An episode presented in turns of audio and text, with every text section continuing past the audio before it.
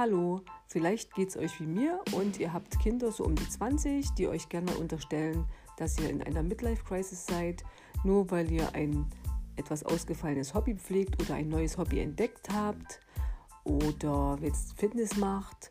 Ich zum Beispiel, ich laufe sehr gern und recht viel und das aber nicht erst äh, seit neuestem, doch schon etwas länger. Aber das ist Anlass genug für einen meiner Söhne, äh, mir immer mal wieder unter die Nase zu reiben, dass ich gerade in einer Midlife-Crisis wäre. Hört einfach mal rein in meinen Podcast und bildet euch selbst ein Urteil.